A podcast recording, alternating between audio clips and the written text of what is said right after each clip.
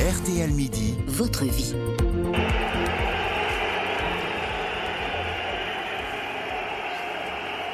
Des images d'une rare violence à l'Alliance Riviera de Nice et un bilan lourd, près de 40 blessés après de violents affrontements dans les travées du stade entre les supporters de Cologne et de Nice. Pour en parler euh, avec nous, Michael Lefebvre, correspondant euh, pour RTL à Nice, et Nicolas Georgerot, journaliste au service des sports d'RTL. Bonjour à tous les deux. Bonjour. Bonjour. Euh, tout d'abord, Michael, vous, vous étiez euh, au stade hier soir euh, pour RTL.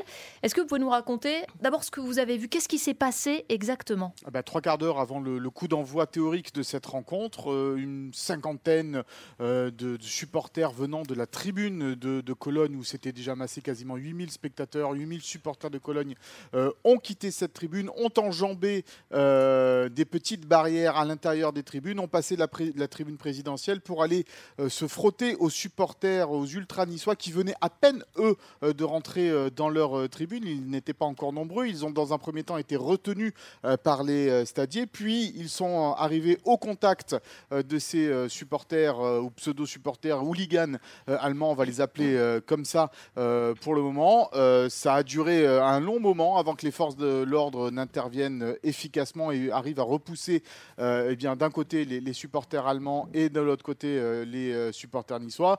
Il faut bien préciser qu'à la base, ce sont bien les supporters allemands aidés par des hooligans parisiens, je ne sais pas comment on peut les appeler, Nicolas euh, nous en dira plus, mais en tous les cas, il faut bien préciser que ce sont eux qui ont déclenché euh, les violents incidents hier de l'Alliance Riviera. Et c'est ce changement de place des supporters qui pose problème. Comment est-ce possible pour euh, des hooligans d'ailleurs, parce que ce ne sont pas des supporters, de traverser le stade aussi simplement pour aller au contact de supporters adverses, en, en l'occurrence les Niçois? Tout simplement parce que, Pascal, normalement, dans le stade, vous savez, c'est un, un vilain mot, on, on appelle ça un parcage euh, de, su- de supporters, Mhm. où, en théorie, aller à l'Alliance Riviera, il y a 1750 places qui leur sont réservées, où c'est très protégé, il y a des plexiglas entre les tribunes, des filets autour. Mais là, euh, pour ce match-là, il y a donc 8000 supporters de Cologne qui sont venus euh, assister à la rencontre, et donc l'OGC Nice et les autorités préfectorales avaient décidé de leur réserver toute une tribune entière derrière les buts, tout un virage,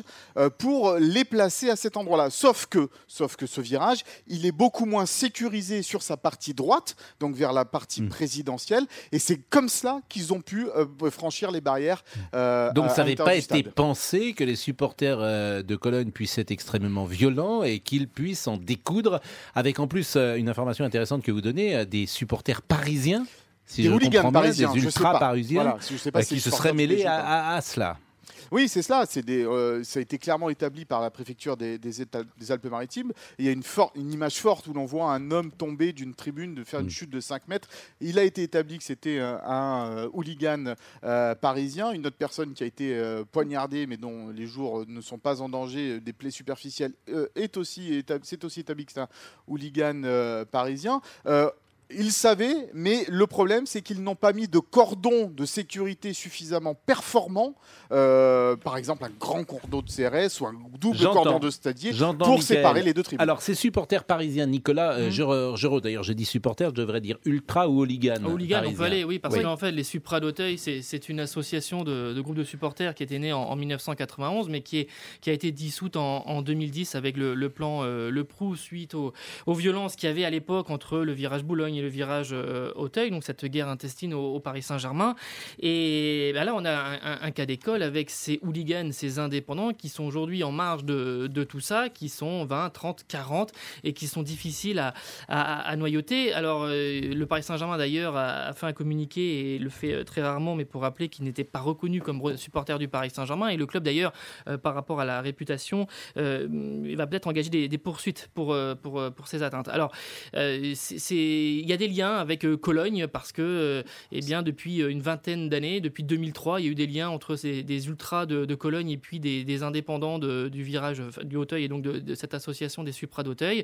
Et par exemple, en 2016, sur un match de Coupe d'Allemagne, alors que les Supra d'Auteuil auraient dû fêter leurs 25 ans, et ben, euh, dans un, un- j'allais dire comme ça, lambda match de, de Coupe d'Allemagne, les, les- les supporters de Cologne avaient déployé une banderole pour euh, eh bien, rappeler leur la lien grande avec fraternelle de certaines associations euh, d'ultra en Europe. Europe. D'ultra et de hooligans. Par exemple, euh, j'ai souvenir en, 2007 d'un Sedan Paris Saint-Germain qui avait euh, très très mal tourné avec de très violents incidents à, à Dugoguez. Et pourquoi? Parce qu'il y avait eu des, une centaine de supporters de hooligans néerlandais d'Utrecht qui étaient venus. Pourquoi comme ça? Là, tout d'un coup, Utrecht, mmh. Sedan, Paris Saint-Germain, tout simplement parce qu'il y a un joueur qui s'appelait David Di Tommaso qui était décédé, qui était euh, comment dire un, ancien joueur de Sedan, qui était aussi un joueur d'Utrecht et ça avait favorisé les liens entre les supporters des deux clubs. Donc des fois, ça peut être pour des orientations politiques d'autres, euh, sur d'autres éléments. Michael, ce qui est étonnant, c'est qu'il n'y aurait pas d'interpellation?